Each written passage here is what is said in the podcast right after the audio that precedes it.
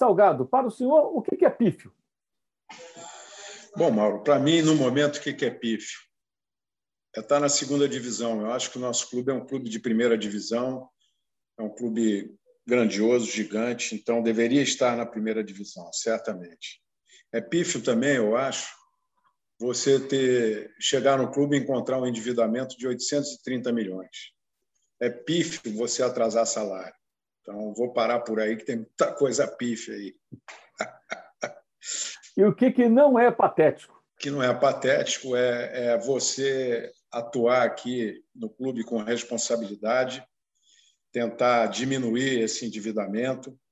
Daqui a três anos, no final do meu mandato, eu entregar um clube melhor do ponto de vista financeiro, com aumento de receita, um, um futebol mais competitivo, um clube mais aberto, mais transparente, mais amigável. Isso para mim que é coloco dessa maneira.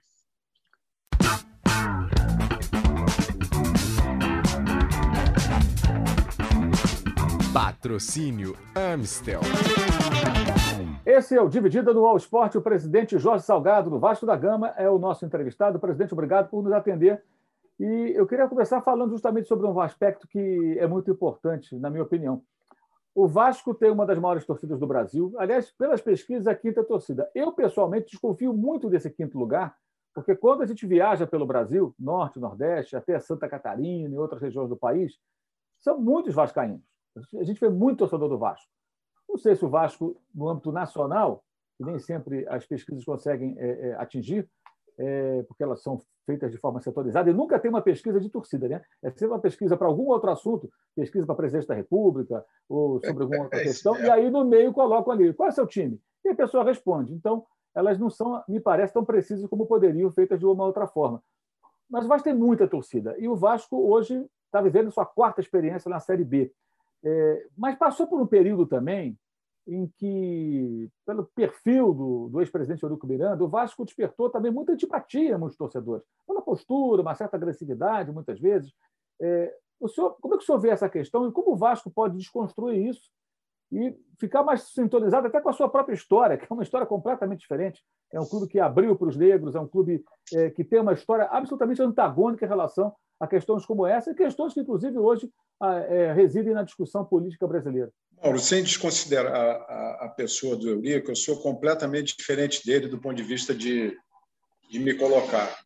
Eu sou uma pessoa que trabalha em equipe, gosto de delegar, faço isso há muitos anos, através da minha empresa. Fundei uma empresa há 37 anos, existe até hoje.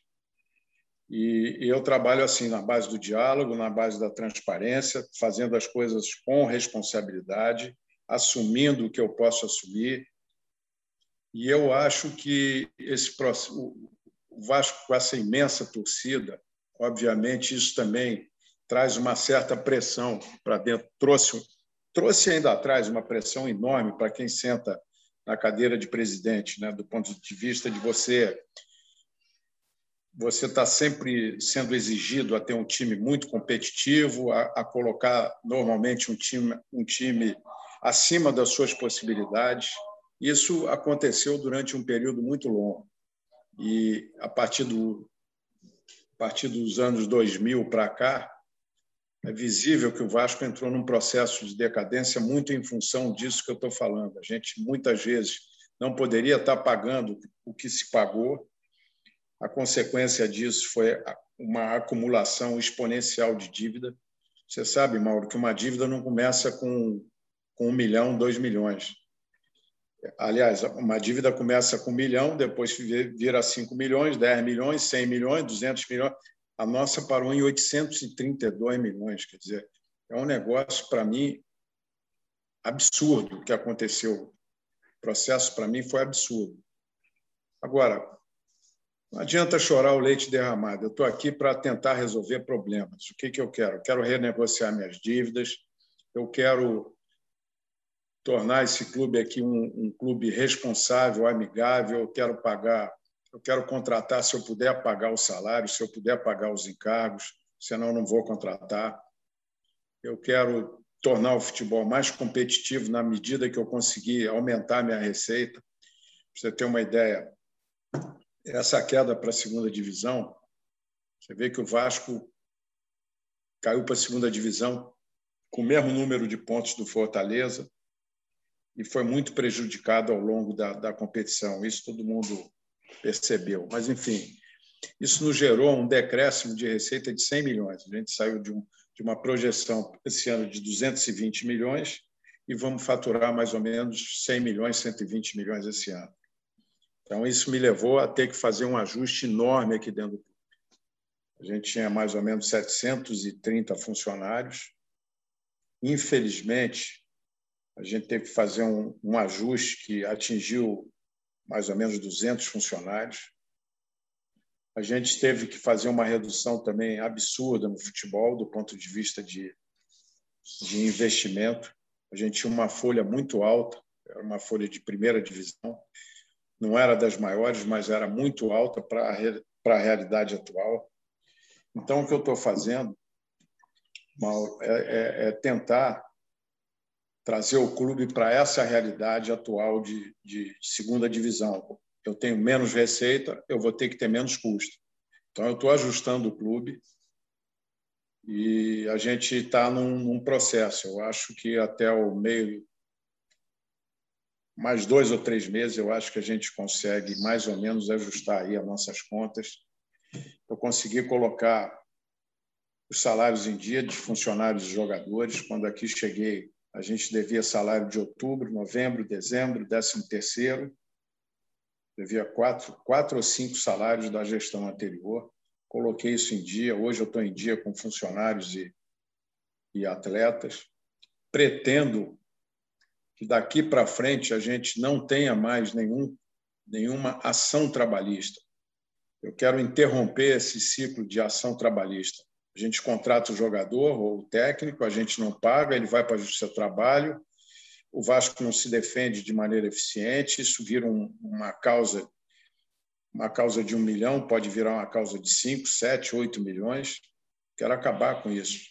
A minha gestão pretende pagar os salários para a gente não ter que passar essa vergonha de 490 ações trabalhistas que a gente tem hoje.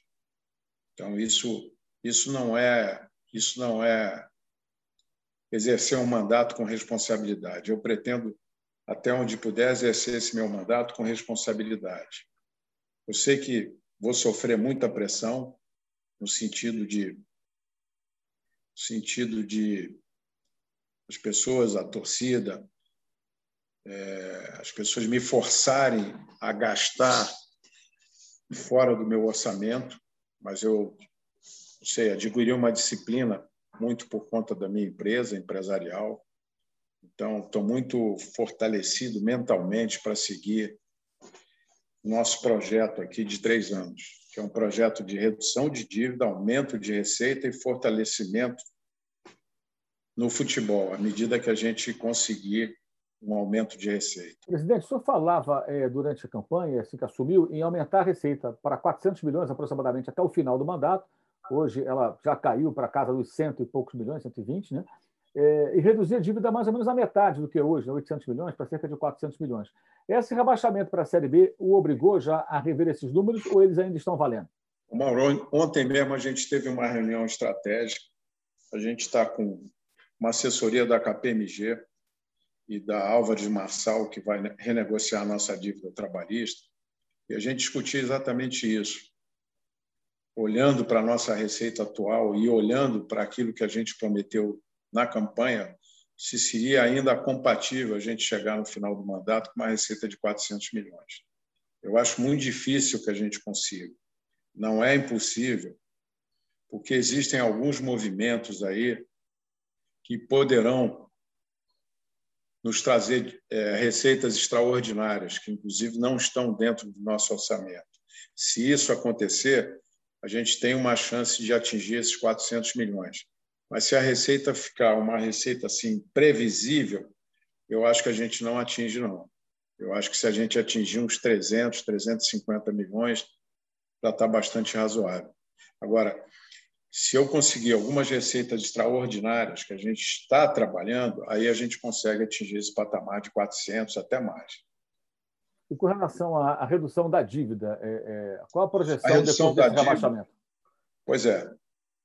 A redução da dívida, ela, ela, num primeiro momento, a gente deve reduzir essa dívida, primeiro do ponto de vista fiscal. Então, a gente há, há um estudo aqui dentro em que a gente consegue reduzir essa dívida mais ou menos aí em 50%, 60%. Então, a gente vai ter um ganho aí tributário aí de uns 150 milhões. Então, ela viria para uns 700 milhões. A dívida trabalhista, a gente está trabalhando também para tentar fazer acordos. Só que, para você fazer um acordo trabalhista, você precisa ter dinheiro em caixa para oferecer 40%, 50%, 60% para o credor. E a gente está buscando esse dinheiro. Não está fácil. Tem dinheiro na mesa, mas é um dinheiro a um custo muito elevado por se tratar de Vasco. Todo mundo quer emprestar dinheiro como se fosse agiota. Quer me cobrar juros de 11%, 12%, 15% ao ano. Eu não vou tomar esse dinheiro em hipótese alguma. Então, a gente está tentando criar outras soluções. Então, basicamente, a gente, se, se, se a gente conseguir isso na, na, redução da dívida trabalhista e fiscal, a gente traz essa dívida para os 500 milhões. Se a gente consegue aumentar a nossa receita, a gente pode trazer essa dívida aí para uns 400 milhões no final do mandato. Durante a campanha, efetivamente, a gente tinha essa meta durante a campanha. Por que, que a gente tinha essa meta também? porque naquela altura o endividamento do Vasco era de 620 milhões, mais ou menos, 630 milhões. Então, através de uma renegociação fiscal e trabalhista, você reduzia isso em 200 milhões, 200 e poucos milhões, você chegaria em 400 milhões de endividamento. O que, que aconteceu? Depois da eleição, é, é, no final do ano, nós tivemos essa pandemia, nós tivemos uma queda de receita o ano passado por conta de bilheteria e outras coisas aí, sócio torcedor.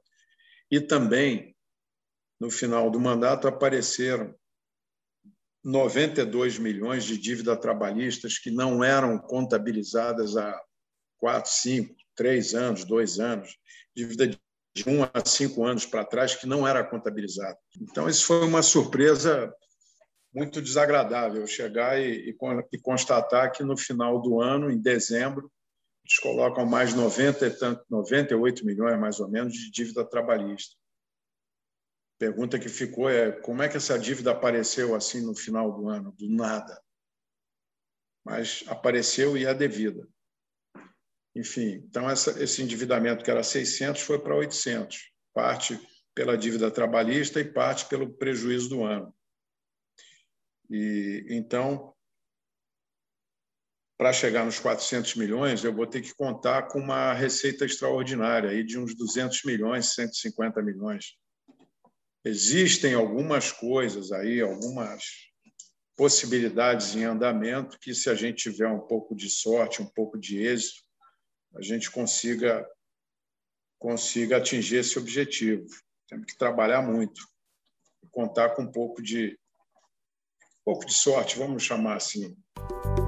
Quem é apaixonado pela Comebol Libertadores não quer perder nenhum momento.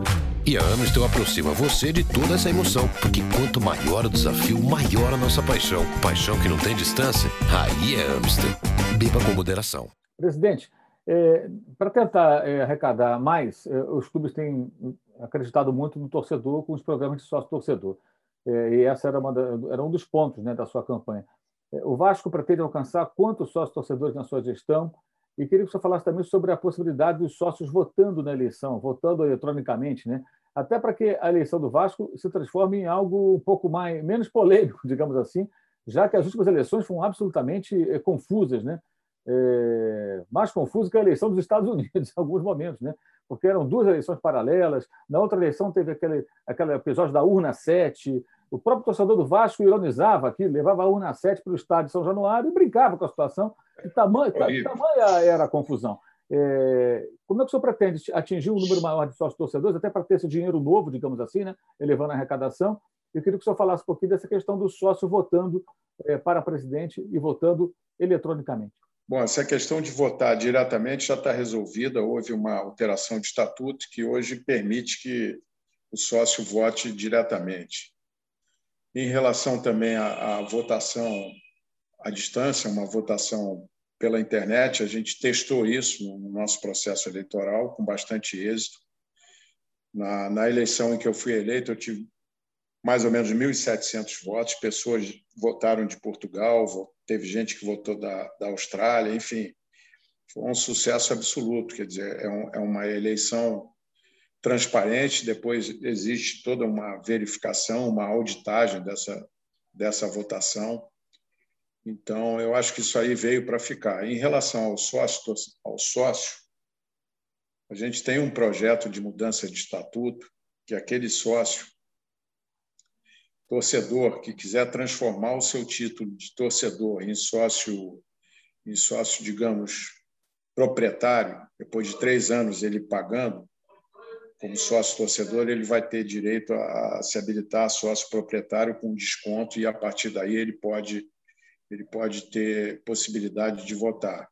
Isso aí está sendo objeto de, de, de discussão para aprovação no novo, no novo estatuto, mas é uma promessa que a gente trouxe de campanha e a gente vai tentar viabilizar.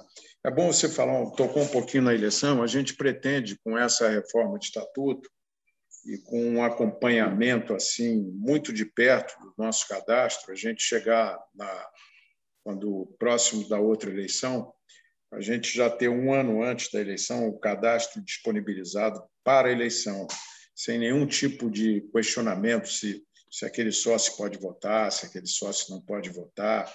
Isso tem que estar muito bem enquadrado, tem que estar muito bem ajustado para não acontecer o que aconteceu agora. Engraçado porque existe uma narrativa que prospera ainda até hoje, que a eleição foi um golpe. A eleição não teve nada de golpe. O que aconteceu, todos sabem, né? A eleição estava marcada para o dia 14, no dia 7, na véspera, dia 16, eu estava até fora do Rio. E aí me ligaram de noite dizendo que a, a eleição tinha sido antecipada para o dia seguinte. Praticamente não tive tempo nenhum de mobilização da, das minhas pessoas, mas de qualquer maneira a gente compareceu e o outro candidato que ganhou, a gente sabe, ele levou uma vantagem porque ele sabia que a eleição ia acontecer no dia seguinte. Mas dentro desse processo de eleição, ela foi suspensa. Nós nos retiramos, as urnas foram lacradas e de madrugada eles abriram as urnas, sabe lá como e, e com que autorização e contaram os votos. São Januário com as luzes apagadas, com, o celular aceso lá para iluminar, uma, uma coisa completamente fora da, da realidade, em desobediência a uma, a uma ordem judicial. Semana seguinte, dia 14, finalmente teve a eleição, uma eleição híbrida, tanto as pessoas poderiam comparecer de maneira presencial, como votar pela internet.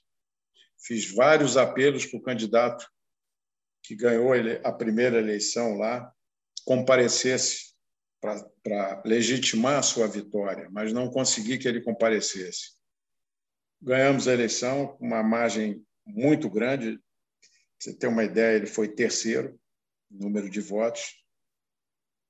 E, e estamos aí, quer dizer, foi uma eleição tumultuada, judicializada. Até hoje tem alguma coisa aí na justiça ainda correndo, contestando. A gente sabe que não vai dar absolutamente nada. Mas a gente pretende, sim, na próxima eleição, ter uma eleição limpa, transparente, sem contestação judicial. Vai ser a primeira eleição. Eu aqui estive em 97 como candidato e sofri sofri muito esse problema aí da, da fraude. Entendeu? Para você ter uma ideia, Mauro, naquela ocasião, eu fiz uma pesquisa no Ibope, pelo Ibope, eu tinha 27% na frente do segundo candidato e perdi a eleição. Montenegro me alertou: olha, você só perde a eleição se tiver fraude. Não deu outra. E de lá, estou falando de 97, nós estamos em 2021, todas as eleições seguintes tiveram fraude aqui. É uma vergonha eu, eu falar isso, mas foi a realidade do nosso clube. Aí, nos últimos 20 anos foi essa. E eu estou aqui hoje, como vascaíno, benemérito, É engraçado, Mauro. Eu não tinha voz do lado de fora. Eu fiquei muito tempo assim, meio afastado do Vasco por, por decepção pessoal com meu próprio clube. Mas chegou uma, uma hora em que, que eu refletindo, eu, eu cheguei à conclusão que também se eu não entrasse nesse processo para tentar melhorar, tentar modificar, ia ser muito pior. Eu achava que ia ser muito pior, porque a direção estava tava muito ruim, a gente ia numa direção muito ruim. O que eu estou tentando fazer aqui é, é estopar essa direção, parar a direção que a gente via e mudar o rumo do caminho. É isso que eu pretendo fazer aqui, com responsabilidade, com transparência e aguentando as pressões, né, de não gastar mais do que aquilo que, que a gente pode gastar para poder honrar com os compromissos. Quero tirar o clube de ação trabalhista. Então, é, é muito difícil, mas a gente tem uma equipe muito boa, a gente tem um, um quadro de vice-presidentes da melhor qualidade, pessoas muito qualificadas, pessoas que se destacam nas suas áreas de trabalho, que me ajudam muito. Então, isso aí atenua muito o nosso trabalho. Então, eu estou confiante. Eu acho que a gente é um clube muito grande, tem um potencial de. de...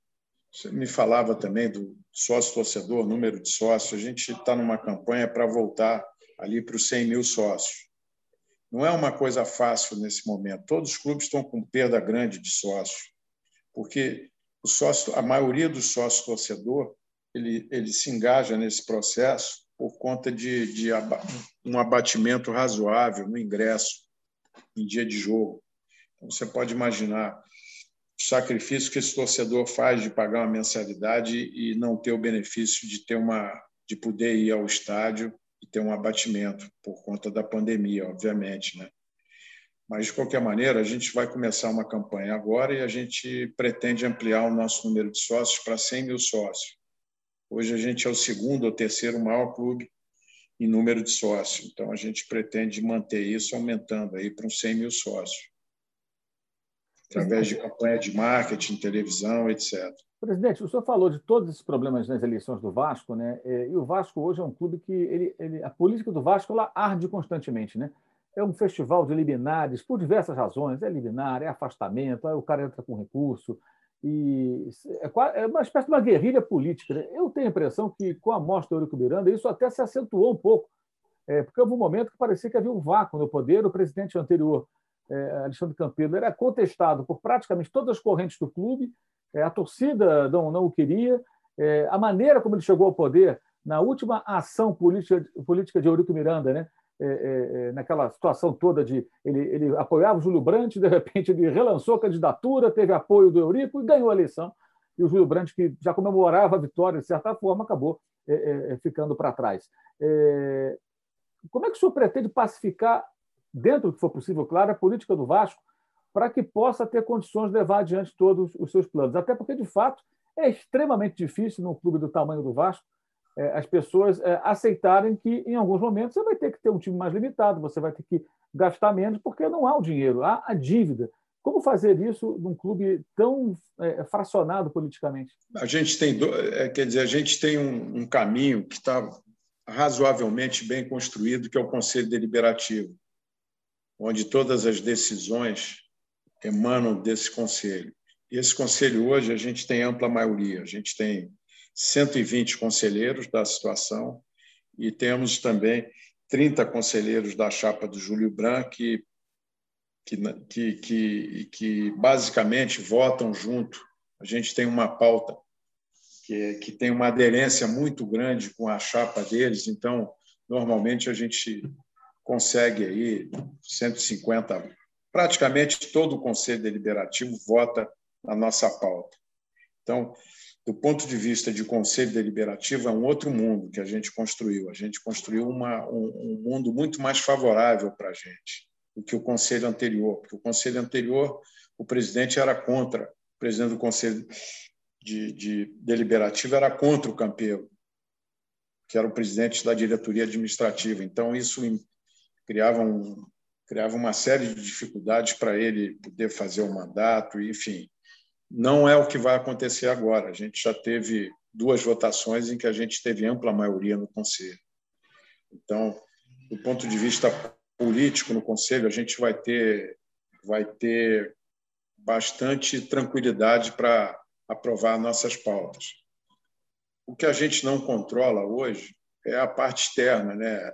São os influenciadores. O Vasco tem, a gente está fazendo um levantamento aí. Eu não sei, conversando com a Rayana, eu não sei se a gente tem 100 influenciadores, 150, 270. A gente está mapeando isso também, criando, eventualmente, vamos criar regras e parâmetros de atuação dessas pessoas também, porque a marca do Vasco é muito utilizada e não traz nenhuma contribuição para o clube do ponto de vista de monetização. Então, esse é um caso aí que a gente está estudando também, como é que a gente consegue e melhorar também, criar determinadas determinadas regras de atuação, né?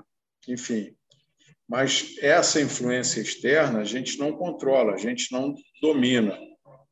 Os candidatos que perdem a eleição, eles ficam no, no mimimi constantemente, né? Parece que, que a eleição vai acontecer daqui a um mês, parece que eles estão ainda em campanha. Eu tento tento colocar para eles e em algumas entrevistas dizer que a eleição já acabou. A eleição ficou para trás. Vamos dar as mãos aí, vamos tentar construir aí uma um Vasco melhor aí com a ajuda de todos. Mas não é uma coisa fácil. Não é uma coisa fácil. Eu reconheço que é, são muitos ressentimentos, são muito é, é, muita politicagem, a meu modo de ver, barata, é uma politicagem que não traz nenhuma margem de contribuição para o clube, é uma politicagem muito muito limitada a um, a um interesse pessoal. Não, estão olhando para o interesse do clube, estão olhando para o seu interesse pessoal, pela sua ambição pessoal. Então, isso atrapalha. Mas, do ponto de vista de aprovação da nossa pauta, da nossa, do nosso trabalho, não vamos ter dificuldade nenhuma. Eu, Mauro, eu estou é, é, super focado no meu plano estratégico de gestão, com meus vice-presidentes, colocando isso em prática. E é o que me interessa, é olhar para dentro da minha gestão. O que vem de fora se a gente puder trazer de fora alguma coisa boa para incorporar a gestão, tudo bem. Se não puder, ignora e vida que segue. Presidente, é, é verdade que o senhor chegou a tirar dinheiro do próprio público para ajudar o clube nesses últimos meses, como chegou a ser publicado? Por exemplo, o portal Esporte, Esporte News Mundo chegou a publicar que o senhor teria emprestado 23 milhões ao Vasco. Isso de fato aconteceu? Maurício, de fato aconteceu. É, é, é, eu não tenho, eu não tenho, eu não tenho como esconder isso. Inclusive, isso foi, isso foi mostrado dentro de uma reunião de conselho deliberativo. A minha, a minha, a minha área de finanças me aconselhou a, a, a, a que esses valores em que eu coloquei no clube fossem de domínio do conselho para havia muita havia muita conversa de Salgado colocou algum dinheiro, mas ninguém sabe como, quando, que quantia. Então, tá, tá bom. Eu, como eu falo em transparência, eu também tenho o dever de, na hora que a situação é comigo, também ter transparência. É, é, Para mim é, é desconfortável falar isso, ficar falando nesse tema dos recursos que eu coloquei aqui, mas coloquei sim. Coloquei recursos aqui porque foi a forma que eu encontrei de regularizar uma série de, de, de débitos, de salário, de, de execuções trabalhistas, fiscais, dívidas com fornecedores, para dar uma arrumada. Enquanto. Porque qual era a alternativa? Se o Vasco fosse um clube bem administrado e tivesse crédito, eu ia bater no banco e ia pedir esse dinheiro para o banco. Eu não ia colocar o meu recurso aqui dentro. Não tenho, nunca tive o menor interesse de fazer isso, mas eu faço por circunstâncias de momento. O Vasco não tem crédito. Quando você vai no banco para pegar dinheiro para o Vasco, ou não tem, ou tem num juro de 15%, 14%, sei lá quanto. Então, foi a maneira que eu encontrei de ajudar o Vasco, dar uma arrumada, dar uma respirada, e a gente conseguiu colocar a casa mais ou menos em ordem. Então, é verdade, sim, que eu tenho recursos aqui dentro. O senhor chegou a falar sobre aporte financeiro após assumir a presidência. É, esse aporte ele é possível? Seria como? Ele vai acontecer? A, gente, a gente tem feito reuniões aí com possíveis investidores. Agora, o que, que atrasou? O, é a tal coisa. Durante a campanha, a gente falava, a gente tinha um projeto para captar 70 milhões. Esses 70 milhões ia ser alocado para negociar a dívida trabalhista e outras dívidas. A gente ia atacar a dívida. O que, que aconteceu? Aconteceu que a pandemia se prolongou, a nossa receita caiu, o nosso endividamento subiu muito, o risco, o Vasco também cresceu muito. Então, hoje, a gente tem uma certa dificuldade, sim, das pessoas é, acreditarem no projeto e colocarem o seu dinheiro para render num título do Vasco. Mas a gente tem atuado com toda a transparência, mostrando projeções de, da parte financeira, de receita, despesa, como é que a gente paga, como é que a gente pagaria esse título. Já fizemos umas cinco reuniões com investidores e está avançando. Então, é, é um projeto que a gente não largou, não abandonou, a gente está perseguindo. Só que o momento atual não é tão favorável como, como era na época da campanha, mas estamos tentando. Né? Os meus recursos são parcos e finitos. Vai chegar uma hora que. Entendeu? Então, mas a gente está. Tudo que a gente prometeu, tudo que a gente falou na campanha, a gente persegue como objetivo. Como objetivo. Isso aí está pautado pelo plano estratégico que vem muito em função do nosso plano de campanha. Presidente, queria falar um pouquinho agora do futebol. É... Por que, que o Marcelo Cabo foi escolhido técnico do Vasco para essa temporada? O, o nosso diretor de futebol, o Alexandre Pássaro, analisando, analisando o mercado de treinadores de futebol junto com a parte de análise de desempenho, comissão é, pegando, pegando outras informações também, chegamos a esse nome. Por que esse nome do Marcelo? Primeiro que ele tinha feito um trabalho muito bom lá no Atlético Goianiense, já tinha disputado Série B, classificou o Atlético para a Série A, teve um desempenho muito bom. Você vê que o Atlético Goianiense está estava liderando o campeonato, não sei se ainda está. Mas, enfim, e, então a gente a, a, aproveitava, aproveitava um profissional que tem experiência em Série B, em Série A, atuou de maneira bastante satisfatória no campeonato da Série A. Era uma pessoa que, tem uma, que tinha uma, uma certa identidade com o Vasco, passou aqui quando jovem, jogou futebol de salão, é carioca. Então, ele reuniu uma série de predicados que faziam com que fizeram com que a gente o escolhesse. A gente está muito satisfeito com o Marcelo. Ele começou, começou, ele começou, ele começou no futebol do Vasco.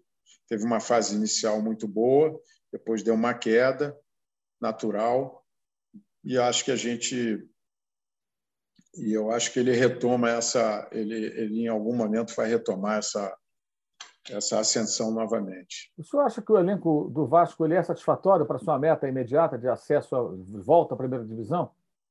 Mauro, olhando para o elenco do Vasco, eu não vejo, eu não vejo, eu acho que o elenco do Vasco, sem falsa modéstia, eu acho que o melhor, se não for o melhor, está é, entre os três melhores elencos da Série B. Agora é um campeonato difícil, é um campeonato muito disputado muita viagem, altos e baixos, a gente vai oscilar, campeonato difícil, mas eu acho que a gente tem elenco para subir para a primeira divisão, quem sabe chegar, se a gente tiver um pouco de futebol também, a sorte precisa ajudar um pouco, né? A bola tem que entrar na hora, na hora certa. Mas a gente formou um bom, um bom elenco. A gente tem mais ou menos 35 jogadores a gente promoveu muito jogador da base, mesclou com jogadores mais experientes. O, o, o Cabo sabe trabalhar isso. O Pássaro também é um profissional excepcional também, que acompanha isso tudo. Eu acho que a gente está na direção certa e, e, acho que a gente consegue classificar. Como é que o senhor, é, é, o senhor imagina, ou pelo menos gostaria que acontecesse com o futebol do Vasco ao final do seu mandato? Vamos lá, 2021, primeiro ano, o Vasco está na Série B, a meta número um é voltar à Série A. Aí tem, o Vasco voltando à Série A, em 2022 disputa a primeira divisão. Obviamente, o objetivo é não cair e fazer uma boa campanha. Mas em 2023, lá no final de 2023, no final do terceiro ano do seu mandato, presidente, o que o senhor pode assim, imaginar que é possível o Vasco oferecer à sua torcida? Brigar pelo quê? Fazer que tipo de campanha? É, lógico, progredindo ano a ano, fazendo uma projeção num, num médio, médio para longo prazo. Eu estou pegando o Vasco numa situação parecida com, com o nosso nosso maior rival. Né? Você, você acompanhou a ascensão do rival, viu como é que ela se deu. Os primeiros anos foram muito difíceis, o, quase caiu para a segunda divisão. E a gente está numa, numa situação semelhante ao que era o que se passou naquele clube. Então, a nossa direção, se a gente tiver seis, nove, é, os mandatos são de três anos. Primeiro mandato, meu mandato, vai ser um mandato de arrumação e de mostrar o caminho. O segundo mandato, eu acho que é um mandato mais de consolidação. E o terceiro mandato, esse sim deve ser um mandato vitorioso, tanto do ponto de vista financeiro quanto do ponto de vista esportivo. Eu acho que no terceiro mandato vai estar brigando por título aí importante com a casa completamente arrumada. Agora, alguém tem que dar esse pontapé inicial. Eu fui o escolhido para fazer isso, com responsabilidade, sabendo qual é a direção que eu tenho que ir. Não vou me afastar dessa direção, ainda que sofra muita pressão. Eu gostaria de contratar jogadores de ponta. Eu vivi essa experiência no Vasco em 90, muitos anos atrás. Quando eu era vice-presidente de finanças aqui, numa gestão do Calçado e do Eurico, a gente contratou o Bebeto, que era o jogador mais caro do futebol brasileiro, tirando ele do, do nosso maior rival, que era o Flamengo. Então, é, eu gostaria de estar fazendo isso novamente, mas não vou fazer, não tenho condições de fazer. Não posso cometer, não posso colocar a carroça na frente dos bois. Quer dizer, como eu te falei, o primeiro mandato vai ser um mandato de arrumação, o segundo mandato de consolidação e o terceiro mandato, creio que vai ser um mandato muito vitorioso, com muitas realizações. Mas alguém tem que começar isso. Estou começando. Né? Presidente Jorge Salgado, qual a dividida que o senhor não pode perder? A dividida, a dividida, a dividida hoje que eu não posso perder é, é, é não voltar para a primeira divisão. Eu tenho que voltar para a primeira divisão. Então, eu tenho que entrar forte nessa dividida aí. Presidente, para encerrar, Eurico Miranda foi um personagem muito marcante no Vasco. Para o bem e para o mal, né? pelo menos na minha opinião. Porque o Vasco obteve grandes vitórias com o Eurico.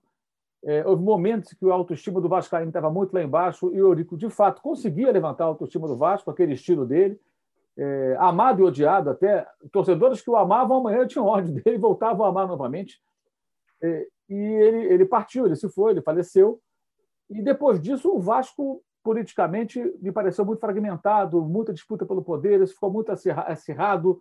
É, como é que o senhor definiria o Vasco da Gama, hoje pós-Eurico, nesse momento, 2021? O senhor está na presidência, já está acalmando, o Vasco já está é, é, conseguindo encontrar um caminho ou ainda é, é, vive a, a, assim, a, as consequências né, é, da morte daquele que foi o dirigente mais emblemático do clube, repito, para o bem e para o mal, durante as últimas décadas. Acho que o Vasco está tá tentando encontrar um caminho. Houve. O Eurico deixou um vácuo político no clube. Durante muitos anos, como você falou, ele foi uma pessoa muito presente, muito marcante no Vasco, para o bem e para o mal. E não fez assim, não criou não se preocupou, eventualmente, em criar uma associação e, e abrir mais o clube para outras, para outras, para algumas pessoas que pudessem também se destacar politicamente no clube. Ele concentrava muito poder nele mesmo, entendeu? Então, isso teve um lado ruim de de que quando as coisas, quando você abre, você abre e você não tem você não tem as pessoas é, é, prontamente qualificadas para assumir essa posição. Então, o Vasco está se reconstruindo politicamente. Eu acho que a gente está numa fase de reconstrução política. Algumas lideranças, eu me coloco como uma delas, e, e eu acho que a gente também tem que construir isso, um caminho, dar oportunidade a todos, dar mostrar que a gente pode discutir as questões do Vasco sentando na mesa de maneira de maneira organizada, de maneira educada. Esse, é, esse é o sonho, né? Ao invés de ficar pelo lado de fora tentando minar e, e, e falar mal e não contribuir para a administração. Então, acho que a ausência dele criou um problema político para o Vasco. Mas abre uma oportunidade para a gente resolver isso.